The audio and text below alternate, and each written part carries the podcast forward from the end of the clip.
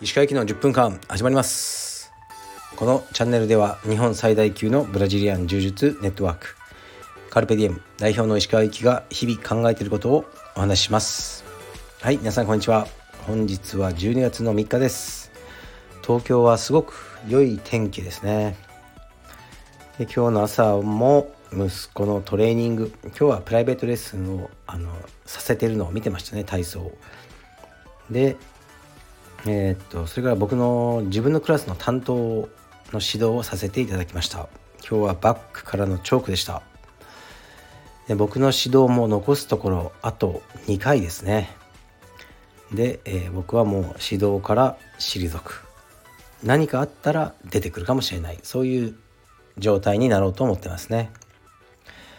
でえー、っと昨日はね収録しなかったのはいろいろとねちょっと忙しかったんですよね。なんかこう暇そうでね忙しい時があって大体そういう時はこの内容を明かせない仕事がね仕事というか対応が多いのでちょっと話せないんですがいろいろとやってました。はい。ではレターに参ります。うんもうねレターは1日1件にしようと思ってるのでなんか読めなくなるやつも結構あると思います。えー、っと石川先生こんにちは。子供が今度小学生に上がります。いろいろと不安があり勉強や運動ができないことや友達ができないこともなんとかなるとは思うのですが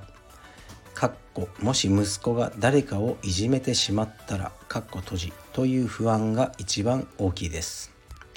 極論ですが親としてはいじめるよりもいじめられる方がまだましと思ってしまいます。いじめられたならば子供に寄り添っていろいろとできると思うのですがいじめてしまったらどうすればいいか悩みます。いかなる時でも息子の味方でいたいと見たいとは思うのですがいじめをした時いじめをしたとしたらどうすればよいのでしょうか？失礼な質問となりますがもし仮に石川先生のお子様がいじめをしてる側だったらどう対応しますか？不快に感じたら申し訳ありません。ご回答いただけたら幸いです。はいありがとうございます。なるほど。いじめ問題ですね。うん誰その小学校にお子さんが上がるに今時期になっててだからうちの息子と同じですよね。4月から小学1年生ですね。でもし息子が誰かをいじめてしまったらという不安が一番大きいですって書いてあるんですけどなんかすでに予兆があるんでしょうね。じゃないとこのことが何他のことよりも一番不安が大きいというふうにはならないと思いますね。僕で言うとあのうちの息子ですねが誰かをいじめるという不安はまあほとんどないと思ってますね。いじめられることはあるかもしれないと思います。でいじめられる側に回るかどうかはほぼ選べないんですよね。うんなんかどんな子にもそのいじめられっ子になるあのリスクというか可能性はあると思ってるんですねたまたまこう席が隣になった子がいじめっ子気質の子でとかあると思うんですよ。ででも逆に自分の子供がいじめっ子になるかどうかはこれかなり親の教育でコントロールできる部分が多いと思うんですね。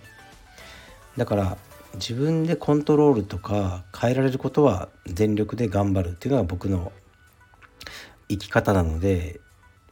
僕は自分の息子がいじめ側に回るとは今のところ全く思っていなくてそうならないような教育はしてますねだからちょっとこの方が多分僕とかなり考えが違うのはなんかすでに少しそのお子さんにそういう予兆を感じてらっしゃるのかなと思ったんですよね。でもしいじめをしてしまったらもうこれは、まあ、ちゃんとまあ話を聞いてですよね。で僕がもしねうちの息子がいじめをしてると聞いて、まあ、まずはねいきなりその飛びつかないでその結論にちゃんと聞いてみますいろんな話を。でもちろん息子にもいや本当に息子に非があっていじめるってだって分かったらうん。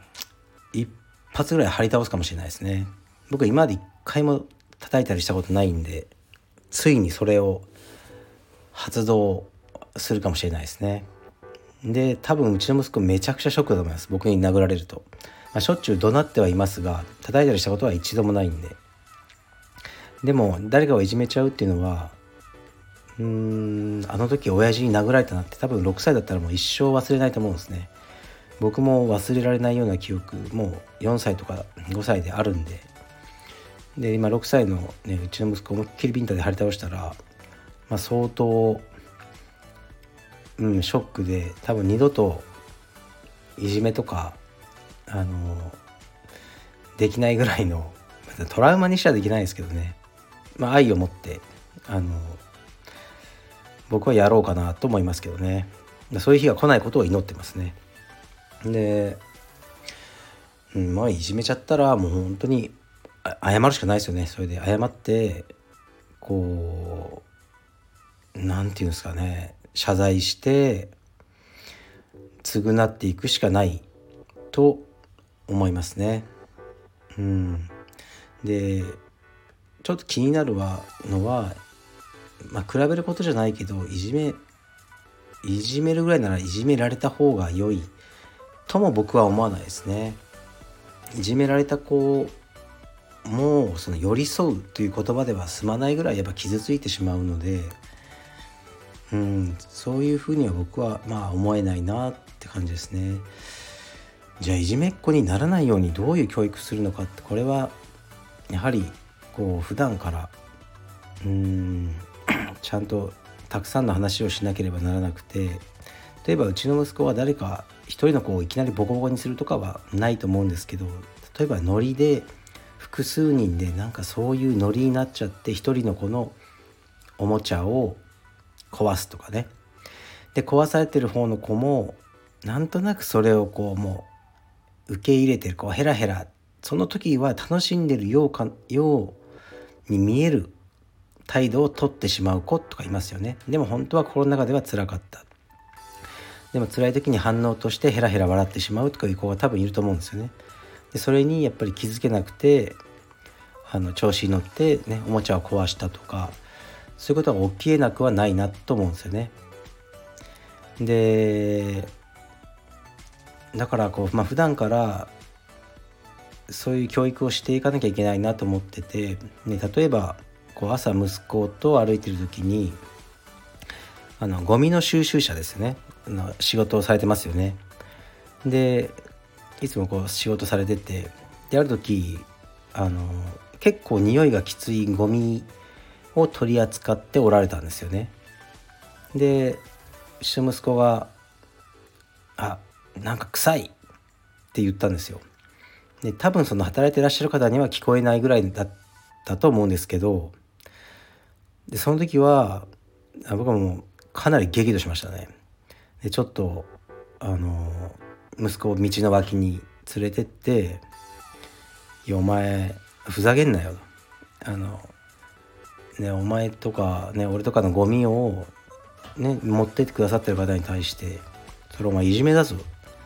あの方々いなかったらお前んちゴミだらけになんだぞ。って言ってこうめちゃくちゃ追い込んだんですけど、息子としてはそんな、ね、いじめたり、ね、だけどするつもりじゃないと思うけどそういうことじゃないですか学校に行って、ね、もしかしたらもう今はいないのかな僕の世代だと家にお風呂がない子とかいたんですよ。でちょっとお風呂に入るのが1週間に例えば1回2回とかいたんですよ普通に。で臭いって言われてる子もいたんですよね。で、まあ、僕は言ったことないですけどそういう子がいるとしてねあのうちの息子がその臭いとか言っちゃったらそれでもう完全にいじめとして取られてもおかしくないですよね。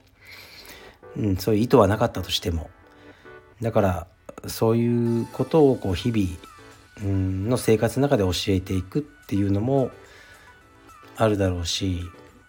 なんだかねうちの家庭ではやっぱ僕悪者なんですね厳しい役時間とか食べ物とか全部厳しい役でうちの妻はこう優しいでそう役割としてはいいと思うんですけどこうなんかこうなんだろうゲームとかしててじゃあ勝った人は、えー、こうママの牛がもらえます。まあ牛っていうのは抱きしめることですね。で負けた負けちゃった人は罰ゲームとしてパパの牛ですみたいなことをこう妻とあの娘と息子がこうたまにやってるんですけどある時ちょっと真剣に言ったんですよね。俺は罰ゲームなのかと。それいじめじゃないか。なんで俺がギュッて抱きしめるのが罰ゲームに設定されてるんだって言ってパパだって人間だぞ傷つくぞ普通に俺には何人言ってもいいと思ってんのかって言ったらあのそのねあの家族が謝罪してましたけど僕にまあそんなこと言いたくはないんですけど、まあ、ぶっちゃけどうでもいいんですが何されようと。でもなんか当たり前に多分ハッとしたと思うんですね。パパだって人間なんだみたいな。パパだって傷つくんだと思ったと思うのであのー、大体ねやっぱ子供のいじめって最初は傷つけてやろうとか嫌な思いさせてやろうとかそういう意図がないところから始まると思うのでうん普段の生活の中でそういうことをこう少しずつ教えていけばそんなに